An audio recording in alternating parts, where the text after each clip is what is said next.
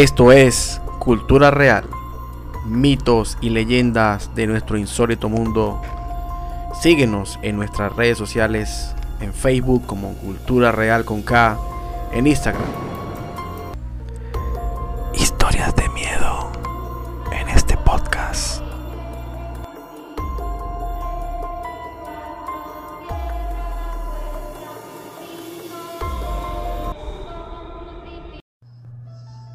Bienvenidos a este podcast de cultura real. El tema de hoy de pronto será un tema que muchos de ustedes no conocen. Es referente a la actriz Linda Blair, la niña que protagonizó la película El Exorcista de 1973.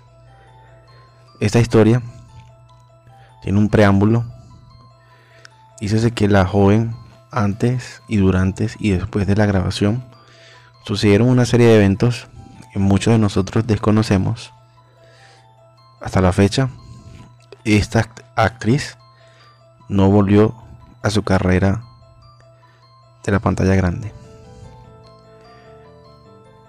Primero, Linda Blair a los 14 años fue seleccionada para aparecer en la cinta, pero nunca volvió a ser la misma. Linda Blair interpretó uno de los papeles más fuertes y controversiales de la historia del cine. Una niña de 12 años poseída por el demonio. La actriz fue elegida entre 600 aspirantes, pero luego de la cinta nunca volvió a ser la misma. Linda, a la edad de los 13 años, en su carrera, había comenzado a los 5 como modelo y se encaminaba hacia la actuación.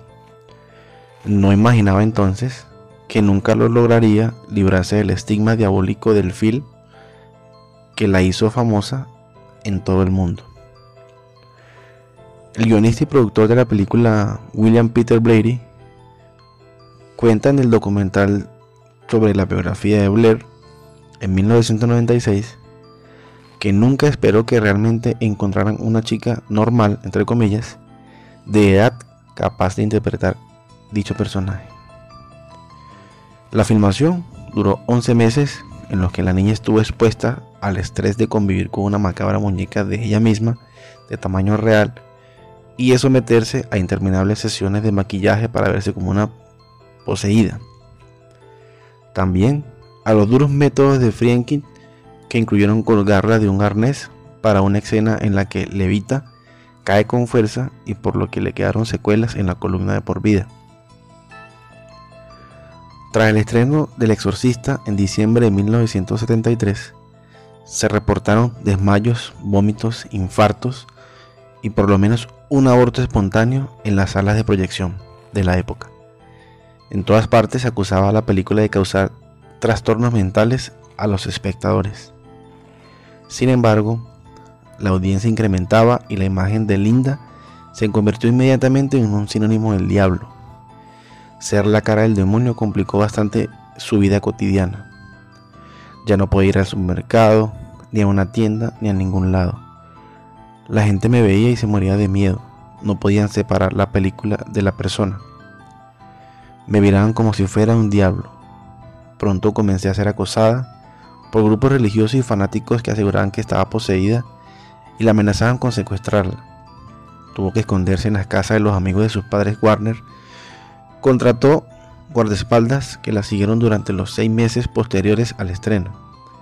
Eso le dejó un trauma que no lo superó. Creo que una de las principales razones por las que nunca tuvo un hijo tenía terror de, lo que, de que lo secuestraran. En 1977 fue acusada de posesión y venta de anfetaminas y cocaína. Tenía 17 años y sería condenada a 3 años de libertad condicional. Pasó nueve de esos meses en un centro de rehabilitación.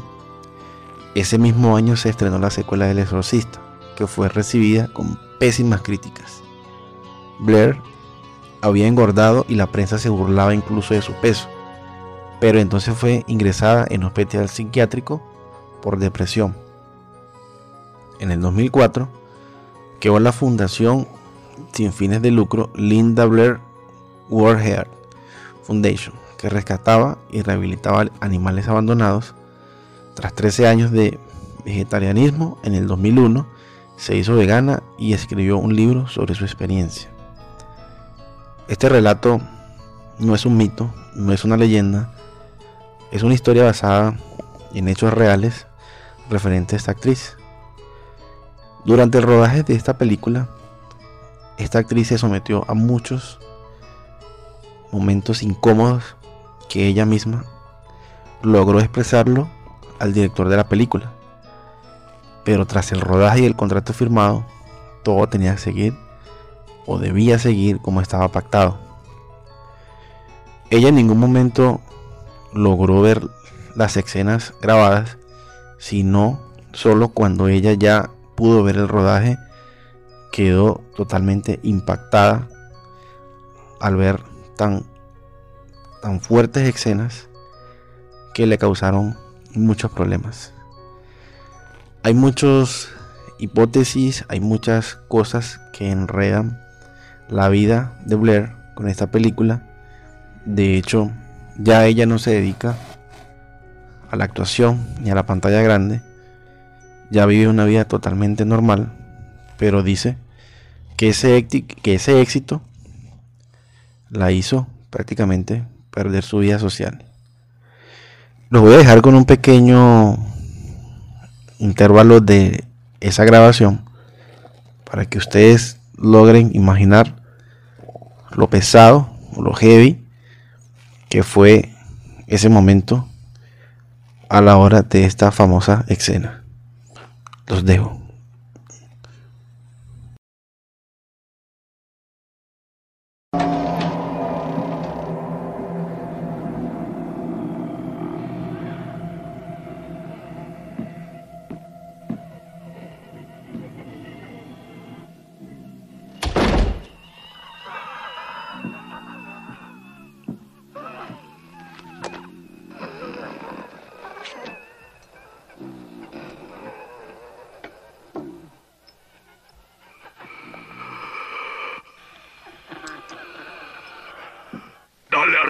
Por detrás, maldito imbécil, anciano, desgraciado. ¡Silencio!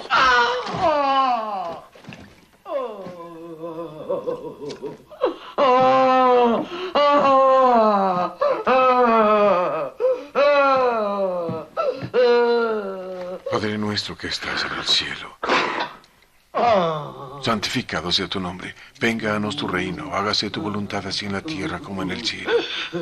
Danos hoy nuestro pan de cada día y perdona nuestros pecados, así como nosotros perdonamos a los que nos ofenden. No nos dejes caer en tentación. Y líbranos de todo mal. Oh Dios, sálvame por tu nombre. Por tu poderío hazme justicia. Pues se han alzado contra mí arrogantes, rabiosos que buscan mi alma. Mas vean que Dios me auxilia.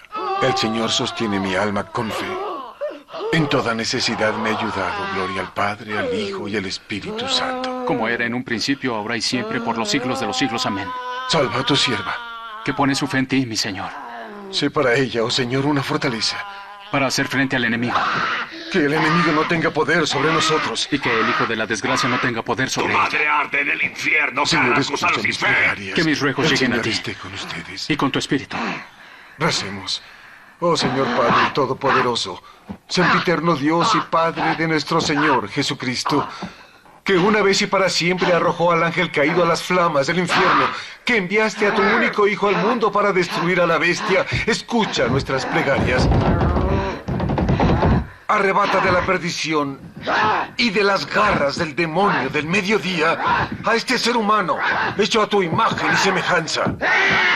Infunde terror en la bestia que ahora causa desolación en tu viñedo. Permite que tu mano poderosa lo arroje fuera de tu sierva, Regan Teresa McNeil, para que no tenga más poder sobre ella, a quien creaste a tu imagen y semejanza, y para redimir a través de tu Hijo, quien vive y reina contigo en la unidad del Espíritu Santo, Dios por los siglos de los siglos. Amén. Señor, escucha mis plegarias. Padre Carras. Padre Carras. Demian, la respuesta, por favor. Y llegue a ti mi clamor. Dios Todopoderoso, palabra de Dios el Padre, Jesucristo Dios, Señor de toda la creación, que diste a tus santos apóstoles el poder de matar serpientes, rastreras y escorpiones, concédeme a tu indigno siervo perdón por todos mis pecados ¡Cerdos! y el poder para enfrentar a este cruel demonio.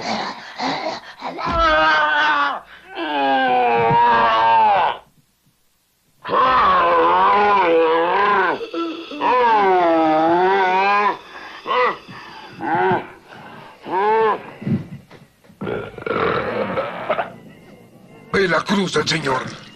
Aléjate, poder infernal. Señor, escucha mis plegarias. Y llegue a ti mi clamor. El Señor esté con Y ustedes. con tu espíritu.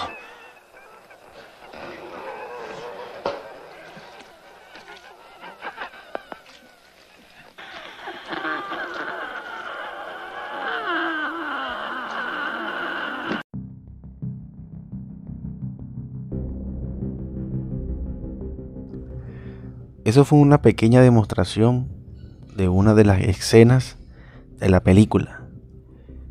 Esto va a ser publicado en nuestras redes sociales. Estamos en Facebook como Cultura Real con K. En Instagram también estamos como Cultura Real con K. Y ya inauguramos nuestro canal de YouTube con un primer video. Estamos como Cultura Real. Estamos iniciando una nueva fase del podcast que va a ser transmitido por las plataformas de Google Podcast, Spotify y Apple Podcast. No olviden dejar tus comentarios en nuestras redes sociales y si tú tienes alguna leyenda o algún mito que quieras compartir con nosotros, déjanos toda la evidencia. Te haremos crédito por tu aporte. Muchísimas gracias a todas las personas que me han seguido.